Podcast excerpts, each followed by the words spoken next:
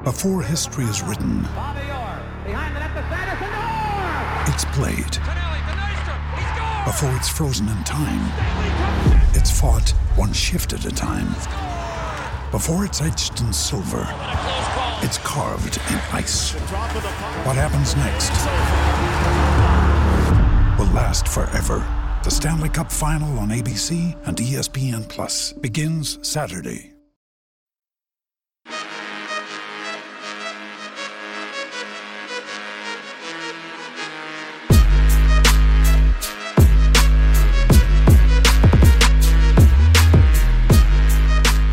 Willkommen zur 132. Folge von Jeden Tag NBA, dem Podcast für NBA Junkies. Und es geht weiter mit der nächsten Preview Review. Wir schauen uns heute an, was wir im Oktober über die Chicago Bulls verzapft haben. Wir, das sind heute meine Wenigkeit Jonathan Walker zusammen mit dem David Krut. Hi David. Hallo. Ja, Chicago steht, stand 11. März bei 22 Siegen aus ihren 65 Spielen, also bei 22 und 43, das Platz 11 in der Eastern Conference, also fast doppelt so oft verloren. Wie sie gewonnen haben, liegt in erster Linie an der ziemlich miesen Offense, denn da stehen sie laut Clean in the Glass auf Platz 28 im Liga-Vergleich und defensiv relativ durchschnittlich auf Platz 14. Das ergibt ein Point Differential von minus 3,4. Wenn man das hochrechnet auf die 82 Spiele wären das so 32 Siege gewesen. 538 basierend auf dem Raptor Statistikmodell, also auf dem aktuellen Kader der Bulls, kommt auf 27 Siege, also deutlich weniger. David, wie zufrieden bist du denn jetzt so im Nachhinein mit unserer Bulls Preview? Ja, also wir lagen auf jeden Fall einiges daneben. Äh, immerhin hatte ich diesmal mehr Recht als du. Das fand ich dann doch wieder ein bisschen cool. Ach, ist es so? weil, weil, ich noch ja. optimistischer war, oder was? Ja, du warst viel optimistischer. Äh, ich habe mir ja, den Podcast ja. natürlich eben angehört. Ja, ich auch. Und ähm, ist, du hast sogar noch davon gesprochen, dass die Offense vielleicht ganz gut sein könnte. Ja. Äh, davon habe ich mich zumindest zum Glück ferngehalten und nur von der Defense gesprochen. Stimmt. Und damit hatte ich ja auch ein Stück weit recht. Ja. Aber allgemein waren wir auf jeden Fall viel zu optimistisch. Äh, was uns natürlich überhaupt nicht geholfen hat, ist, dass Otto Porter nur ein Spiel mehr gemacht hat für die Bulls als im letzten Jahr. Und nicht, Entschuldigung, ein Spiel weniger sogar. Ja, 14. Hm. Genau ja, letztes Jahr nach der Trade Deadline 15. Das heißt, es war schon ein großes Problem, denn wir hatten ja auch beide erkannt, dass sie eigentlich kaum Flügel hatten. Mhm. Aber er war jetzt nicht der Einzige. Ähm, Thad Young ist enorm abgefallen und auch für Thomas Satoranski. Die beiden hatten wir auch noch gelobt als Off-Season-Signings, aber eigentlich war keiner der beiden so gut wie im Vorjahr. Und das hat dann dazu geführt, dass wir beide bedeutend optimistischer waren, als wir es vermutlich hätten sein sollen. Ja, das stimmt. Also zu meiner Verteidigung muss ich sagen, dass ein großer Teil meines Optimismus, was die Siege der Bulls angeht, einfach daran gekoppelt war, dass ich an beiden Enden des Feldes halt so eine Baseline an Kompetenz gesehen habe. Das habe ich auch ziemlich genauso gesagt. Mhm ich kann mir halt an beiden Enden des Feldes hier halt eine gewisse Baseline an Kompetenz vorstellen. Und das ist halt schon ein Riesenunterschied zum letzten Jahr, wo du ja vorhin schon gesagt hast, dass man an beiden Enden des Feldes extrem schlecht war. Also ich kann mir da durchaus vorstellen, dass man sowohl offensiv als auch defensiv sich Richtung Mittelmaß bewegen kann. Das sehe ich auf jeden Fall auch. Ich weiß auch noch nicht, was ich jetzt wirklich von Jim Boylan halten soll. Ja, ja. Äh, wir waren uns aber zum einen auch unsicher, was Coach Boylan aus diesem Spielermaterial dann im Endeffekt macht. Und das andere hast du ja gerade schon gesagt, also Otto Porter hat halt einfach einen Großteil der Saison gefehlt wenn er gespielt hat, war er teilweise auch noch nicht fit. Und ich hatte ja nur gesagt, dass die Offense gut aussieht, weil wenn Sadaransky, Levine, eben Otto Porter und Markkanen zusammen spielen, die vier, dann ich hatte mir dann die Starting Five eben noch mit Randall Carter Jr. gewünscht und als alle fit waren, sah die ja auch so aus. Und ich habe gesagt, davon können halt vier Leute schon mal ganz gut werfen. Und das sieht ganz gut aus mit den offensiven Skills. So, da gibt es ein bisschen Passing, ein bisschen Playmaking, Shooting, alles vorhanden. Blöderweise haben halt diese vier guten Offensivspieler oder vier besten Offensivspieler der Bulls wahrscheinlich eben Sadoranski, Levin, Porter und Markinen gerade insgesamt nur 158 Minuten zusammen gespielt. Ja, also das ist halt nichts. Und wenn die halt nicht zusammen gespielt haben oder weil die halt nicht zusammen gespielt haben, wurde es dann halt abenteuerlich. Es mussten andere Leute hier diese Lücken auffüllen und gerade auf dem Flügel gab es halt schon vor der Saison kaum Backups. Also da haben wir auch schon gesagt, ähm, dass es da ziemlich dünn aussieht. Aber auf dem Flügel ist halt ein bisschen dünn irgendwie mit Valentine und Hutchison. Also beide auch letztes Jahr länger mit Verletzungen ausgefallen. Und im Endeffekt war es jetzt auch so. Also Hutchison und Valentine waren da die Optionen, die wir vor der Saison gesehen hatten und die haben ja jetzt äh, auch nicht besonders viel gespielt, waren über weite Strecken wieder verletzt, also die haben zusammen halt gerade mal so 1000, 1000 Minuten zusammen ja. gespielt, genau. Also Valentine 36 Spiele von 65, Hutchison nur 28, und deswegen haben wir sehr viele Three-Guard-Lineups gesehen. Shaq Harrison hat den Großteil seiner Minuten offiziell als Small Forward verbracht. Und das kommt ja auch hin, weil er hat meistens dann noch neben Leuten wie Archie Diakono und Kobe White oder Chris Dunn gespielt hat oder eben Saduransky und Levine. Markanen hat 15 Spiele verpasst und wenn er gespielt hat, hat er auch nicht den Schritt gemacht, den wir beide erwartet hatten eigentlich. Also ich hatte ihn sogar bei Most Improved so als Kandidat im erweiterten Kreis mit reingeschmissen. Wir haben einfach gesagt, er ist jetzt im dritten Jahr. Letztes Jahr war er viel verletzt und er hat schon so viel angedeutet.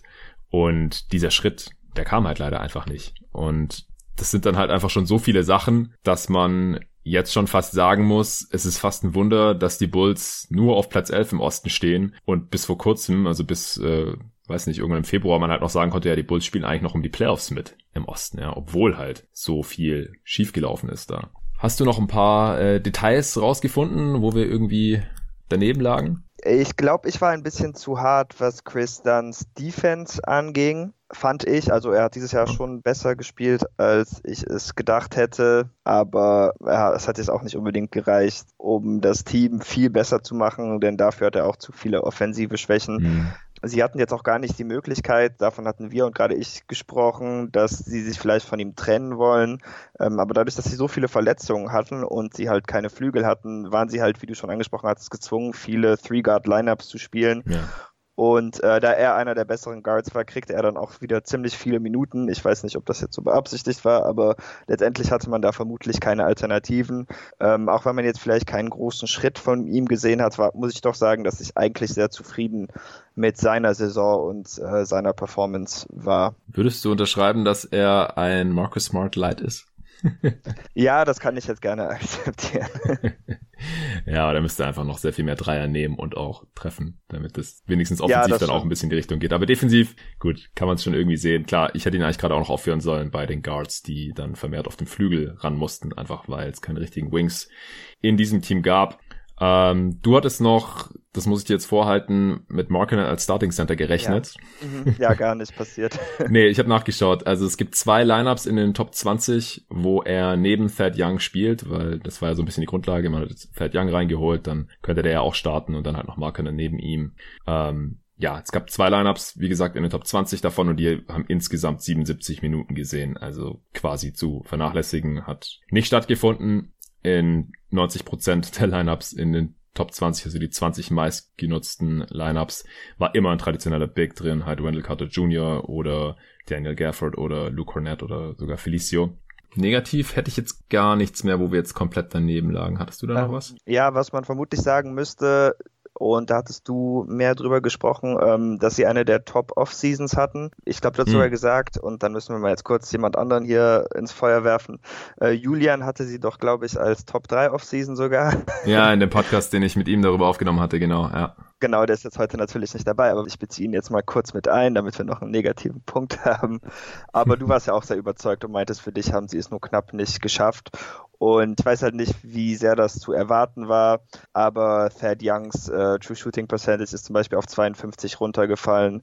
Saturanski ähm, hat auf einmal nur noch 32 Prozent seiner Dreier getroffen und die ganzen vermeintlich guten Signings sind offensiv halt auch einfach total eingebrochen, was äh, dem Bulls überhaupt nicht geholfen hat.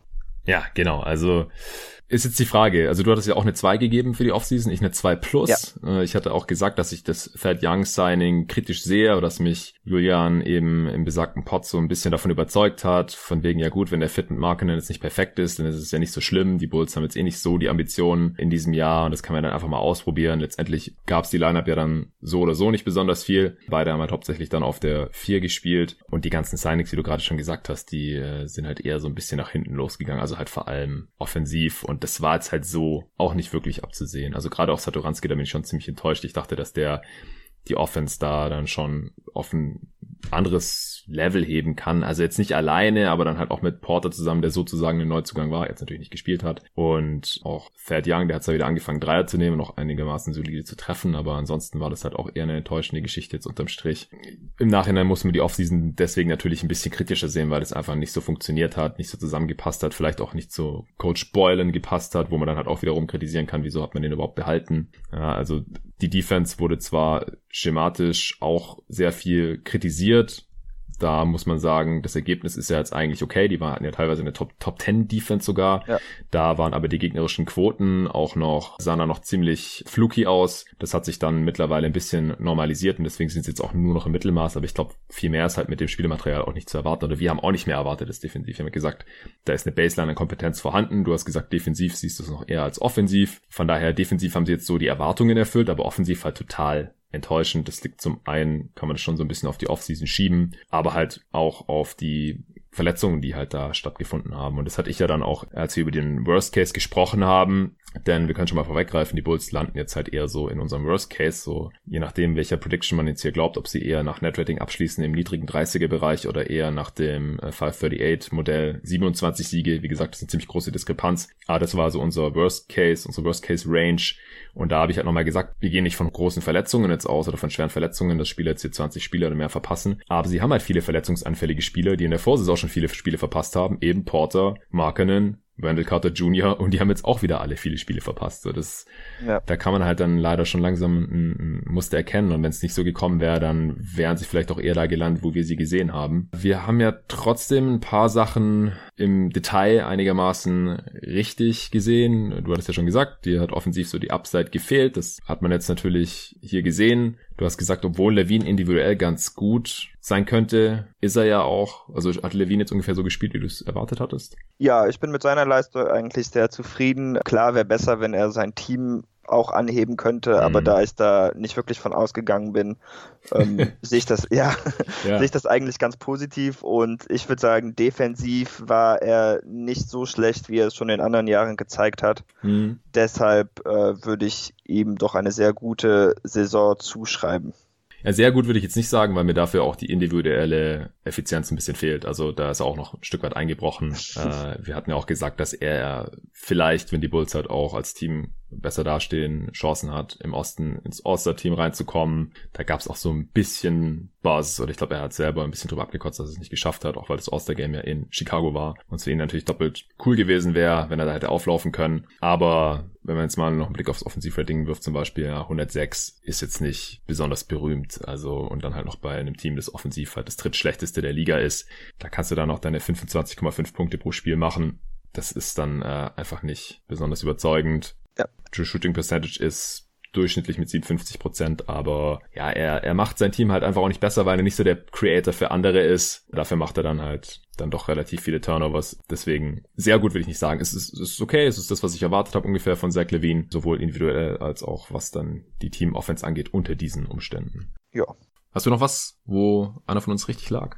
Ähm, ich habe ein bisschen über Daniel Gafford gesprochen. Mhm. Das freut mich, der war ziemlich gut, nicht nur die Saison, sondern auch als ich bei dir war in 2K. Ähm, oh Gott, ja, stimmt man. Auch wenn ich das Spiel verloren hatte, ähm, ich ging richtig ab mit dem mit Ansage, glaube ich. Ja, ja, ja, es war mit Ansage. Was hast du mit dem gemacht? 30 Punkte oder so. Ja, auf jeden Fall Double-Double auch, war ja. ziemlich cool. Ja, den mag ich auch nach wie vor. Er hatte dieses Jahr eine enorme Block-Rate. Ich habe jetzt leider nicht genug Bulls-Spiele gesehen dieses Jahr, um gut zu beurteilen, wie gut er dann tatsächlich ist oder ob er viel zu oft oft außer Position spielte, denn er hat Block Percentage von 8,7. Aber auf jeden Fall zeigt das einiges am Potenzial, denke ich. Und dafür, dass man ihn so spät gezogen hat, kann man sehr glücklich damit sein. Und ich denke, da ist auf jeden Fall etwas an NBA-Spieler drin. Wie viel äh, wird sich dann noch zeigen müssen? Ja, er hat ja auch nur 600 Minuten gesehen, 43 Spiele gemacht. Aber er war ja vor der Draft auch schon mal viel höher gehandelt worden. Also ich glaube ein Jahr vor der Draft und dann am College lief es nicht so für ihn, deswegen dann in die zweite Runde gerutscht und so. Und jetzt ähm, sieht man halt schon, wie so im dieses Potenzial da mal nachgesagt wurde. Äh, ich habe auch noch ein paar Sachen rausgeschrieben. Ich hatte was auch noch über die Big Man-Rotation gesagt. Da waren wir uns nämlich nicht ganz einig, wer da der vierte Big in der Rotation wird, hinter den Startern Carter Jr. bzw. Markenen und Young. Je nachdem, du hast ja wie gesagt eher mit dem Smallball gerechnet, ich eher mit Carter Jr. und Markenen. Aber wer dann da noch drin ist, da waren wir uns nicht ganz einig.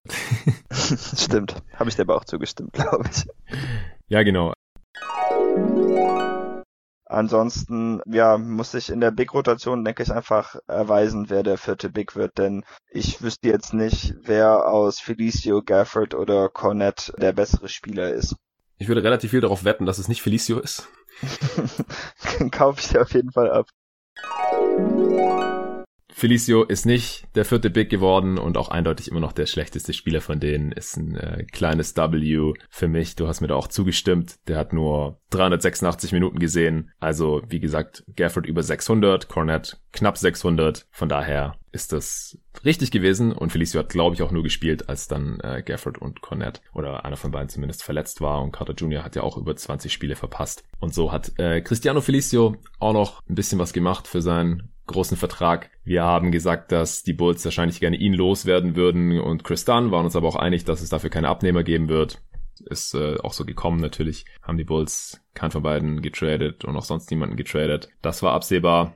Ich hatte noch gehofft, dass Wendell Carter Jr. mehr Minuten sieht als Thad Young. Da hatte ich halt auch ein bisschen Angst, dass dieses Veteran Signing dann halt zu Lasten von der Spielzeit von den jüngeren Spielern gehen könnte. Bei Markenen weniger als bei Carter Jr. Aber es war dann auch so, also wenn Carter Jr. gespielt hat, dann hat er auch 29 Minuten im Schnitt gesehen und Thad Young nur 25. Also auch das ist passiert. Haben wir noch was? Also ja, aber ich weiß gar nicht, ob ich das jetzt als gut oder schlecht für mich rechnen würde eigentlich. Ähm, ich hatte ja Kobe White recht viel kritisiert. Ja, da wollte ich dich auch noch fragen, wie du das jetzt Ja, siehst. genau. Ja, also ich muss sagen, ähm, was ich zum einen gesagt hatte, ist, dass ich ihm als Ballhändler nicht wirklich traue. Ähm, das sehe ich eigentlich nicht mehr so. Ich glaube schon, dass er einen Handle hat, mit dem er hinkommen kann, wo er hinkommen will. Aber meine Effizienzbedenken haben sich schon weitestgehend bestätigt. Er hat halt weniger als 40 Prozent vom Feld getroffen, knapp über 50 Prozent True Shooting Mhm. Percentage, nur ein O-Rating von 100. Aber ich muss sagen, dass ich ihm im Allgemeinen trotzdem, zumindest im Vergleich mit seiner Draft Class, und das liegt wahrscheinlich mehr an den anderen Spielern als an ihm, äh, mehr mag als vorher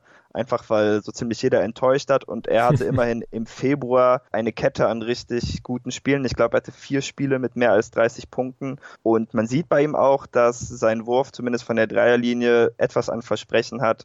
Das heißt, ich bin jetzt schon optimistischer als vorher, glaube ich, aber war halt abzusehen, dass er zumindest in diesem Jahr kein sehr guter Spieler sein würde und ich denke, er musste auch ein bisschen mehr Verantwortung übernehmen, als geplant war. Genau, also er nimmt auch extrem viele Dreier, über 10 auf 100 Possessions, trifft 35 Prozent davon. Das ist schon mal ganz vielversprechend. Und der Februar, den hast du gerade angesprochen, da hat er über 20 Punkte im Schnitt gemacht und 4 Assists bei einem Offensivrating von 118. Mhm. Das war aber auch der einzige effiziente Monat von ihm. Also das äh, zieht halt seine Gesamteffizienz da schon ganz gut hoch. Insgesamt hat er ein Offensivrating von 100. True Shooting hattest du ja gerade schon erwähnt. Da hat er genau zwei Monate über 50 Prozent gehabt. Halt im Februar 59 Prozent und jetzt in den fünf Spielen im März noch Mini-Sample Size äh, 53 Prozent, wobei Februar waren ja auch nur neun Spiele, ja. Also quasi halb so viele Spiele wie die 17 im Januar, weil Februar ist ja der All-Star-Break. Ja, stimmt. Von daher sehr kleine Sample Size hier mit den 20 Punkten pro Spiel, aber er hat auf jeden Fall was angedeutet, keine Frage. Hat auch so ein bisschen die Sachen bestätigt, die man äh, vor der Draft wahrscheinlich erwarten konnte. Ja. Gut, ja, wir haben es ja schon ziemlich viel angeschnitten, dass jetzt die Bulls eher so in unserem Worst Case landen. Du hast ja auch gesagt, auch wenn du die Offense für nicht so potent gehalten hast, dass du selbst im, na, wohl, ich weiß nicht mehr gerade, wie der Zusammenhang war. Du hast auf jeden Fall gesagt, du denkst nicht, dass die Offense oder Defense unter Platz 25 fallen und dass man, wenn das nicht passiert, nicht unter 30 Siege kommt oder sowas. Jahr. Ich kann mir jetzt eigentlich nicht vorstellen, dass sie weniger als so 28 bis 30 Spiele gewinnen sollten, wenn sich jetzt niemand gravierend verletzt, weil ich würde auch davon ausgehen, dass weder Offense noch Defense unter dem 25. Platz der NBA landen kann die Offense ist jetzt drunter gefallen und deswegen würde man jetzt hochgerechnet wahrscheinlich die 30 Siege vielleicht gar nicht mehr knacken können. Ich hatte das ja mit den Verletzungen vorhin schon gesagt und ich hatte im Endeffekt 37 Siege gesagt und das war ein deutliches Over, weil die Betting Lines lagen zwischen 30,5 und 33,5 und du warst mit 34 bis 35 Siegen auch over, allerdings so zwei, drei Siege pessimistischer als ich. Hast du noch was? Nee, ich wäre auch gespannt gewesen, ob wir ähnlich weit daneben gelegen hätten, wenn sie jetzt gesunder gewesen wären. Denn offensiv weiß ich auch gar nicht, ob sie jetzt so viel mehr gekonnt hätten. Klar hätte Otto Porter auf jeden Fall geholfen, aber es ist schon problematisch zu sehen, dass Markanen und Carter beide offensiv doch schon sehr enttäuscht haben, würde ich sagen. Auch weil keiner der beiden von der Dreierlinie aus den Sprung gemacht hat, den man sich erhoffen würde. Mhm. Äh, Markanen hat jetzt 34 Prozent getroffen, das ist ungefähr Liga-Durchschnitt und für jemanden, der als vielleicht bestes College-Shooting-Prospect zu der Größe je in die NBA gekommen mhm. ist, ist das schon sehr enttäuschend, würde ich sagen. Bei Carter ist es irgendwie noch schlimmer, denn er nahm auch kaum mehr Dreier, ja. weniger als einen pro Spiel und davon hat er auch nicht mal 21 Prozent getroffen.